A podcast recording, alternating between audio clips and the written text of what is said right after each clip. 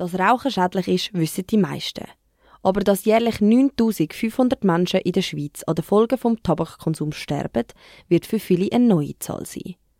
Das heißt, täglich sterben in der Schweiz 26 Personen am Verzehr von Tabakwaren.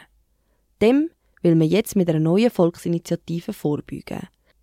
Mit der Initiative Ja zum Schutz der Kinder und Jugendlichen vor Tabakwerbung. Wieso man gerade dringend bei den Kindern und Jugendlichen die Werbung verbieten müsse, erzählt der Professor und Kinderarzt Alexander Müller. Die Wahrscheinlichkeit, dass ein Jugendlicher anfängt zu rauchen, zwischen 40 und 80 Prozent höher ist, wenn man mehr Tabakwerbung exponiert ist. Also Zahlen sprechen ganz klar. Und da kann man eigentlich nicht kommen und sagen, ja, das ist bei dieser Studie hat das nicht so gezeigt. Wenn man die Gesamtheit der Studien anschaut, ist der Fall völlig klar. Wir wissen auch, dass wenn man das verbietet, dass das einen Effekt hat und dass weniger Kinder und Jugendliche anfangen zu rauchen.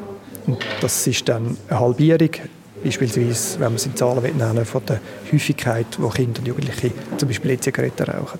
Das Verbieten von Tabakwerbung kann also laut Studie zu einer Halbierung von RaucherInnen bei den Jugendlichen führen. Die neue Initiative fordert darum das Verbot von Werbung für Jugendliche.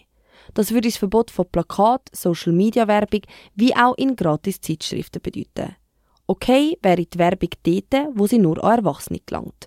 Also Zeitschriften, die mit einem Abonnement zusammenhängen, Webseiten, wo man sich mit Jahrgang muss anmelden muss oder zum Beispiel E-Mail. Laut Studien sind Jugendliche heute bewusst und unbewusst durchschnittlich 70 Mal pro Tag Tabakwerbungen ausgesetzt. Das habe einen verheerenden Einfluss auf ihr Rauchverhalten und die Einstellung zu Tabak. Anders sieht das der Maura Tuena, SVP-Nationalrat und Teil vom Nein-Komitee. Ja, das Argument lasse ich natürlich nicht gelten. Das ist, äh, ist ein Gugus-Argument. Weil es ist definitiv nicht so, dass weniger Leute rauchen, weil man jetzt Werbung geht, einschränken, sondern es ist nun halt mal so, dass junge Leute anfangen rauchen, irgendwo im Gruppendruck, weil eben bereits andere Jugendliche rauchen. Das hat mit der Werbung jetzt bei Tabak gar nichts zu tun. Jede Frau und jeder Mann weiß, dass Rauchen ungesund ist, dass das kann äh, auch schwere gesundheitliche Folgen nach sich ziehen. Die Gegnerinnen von dieser Initiative sagen, dass die Annahme von der Initiative zu einem Verlust von Arbeitsplätzen und finanziellen Einbußen führen werde. Dagegen haben die Befürworterinnen mit dem Argument, dass durch weniger Tabakkonsum auch weniger Menschen später an den Folgen von Tabakkonsum erkranken und so weniger medizinische Kosten entstehen.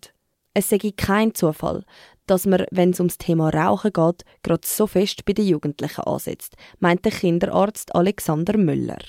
Also wenn man die Schweizer Zahlen anschaut, sind es 58 äh, Prozent der erwachsenen Raucher geben da, dass sie unter 18 Jahren angefangen haben. Also 80 Prozent von Lungenkrebs sind Tabak assoziiert. Wenn man Lungenkrebs hat, hat man in der Regel auch geraucht. Also es ist relativ unwahrscheinlich, dass man Lungenkrebs bekommt, wenn man nicht raucht. Natürlich sage ich aber nicht nur Lungenkrebs eine Langzeitfolge vom Rauchen. Dazu kommen verschiedenste Lungenerkrankungen und auch Herz-Kreislauf-Probleme. 80% der Herzinfarkte bei unter 46-Jährigen sei aufs Rauchen zurückzuführen. Die Schweiz ist global gesehen eines der schlechtesten Länder, was Prävention und das Rauchen im Allgemeinen angeht. Und die Initiative wäre der erste Schritt für eine gesündere Schweiz. Zum Rauchen in der Schweiz zu reduzieren, wird auch immer wieder über eine drastische Preiserhöhung geredet. Das hält der SVP-Politiker Maura Tuena aber für den falschen Ansatz. Ich werde in einer Woche 50 und ich mag mich noch gut erinnern, wo Zigaretten vor zig Jahren, und ich muss vorausschicken, ich habe nie Zigaretten geraucht, was weiß ich nicht, wie viel günstiger gewesen sind, aber wenn ich schaue, der, der Konsum von Tabak ist insofern nicht wesentlich zurückgegangen, auch wenn die Preise jetzt doch nahezu verdoppelt worden sind in den letzten 30 oder 40 Jahren. Tabakwerbung einschränken oder nicht? Vor dieser Entscheidung steht das Schweizer Stimmvolk. Wie das Ganze ausgehen wird, wissen wir am 13. Februar.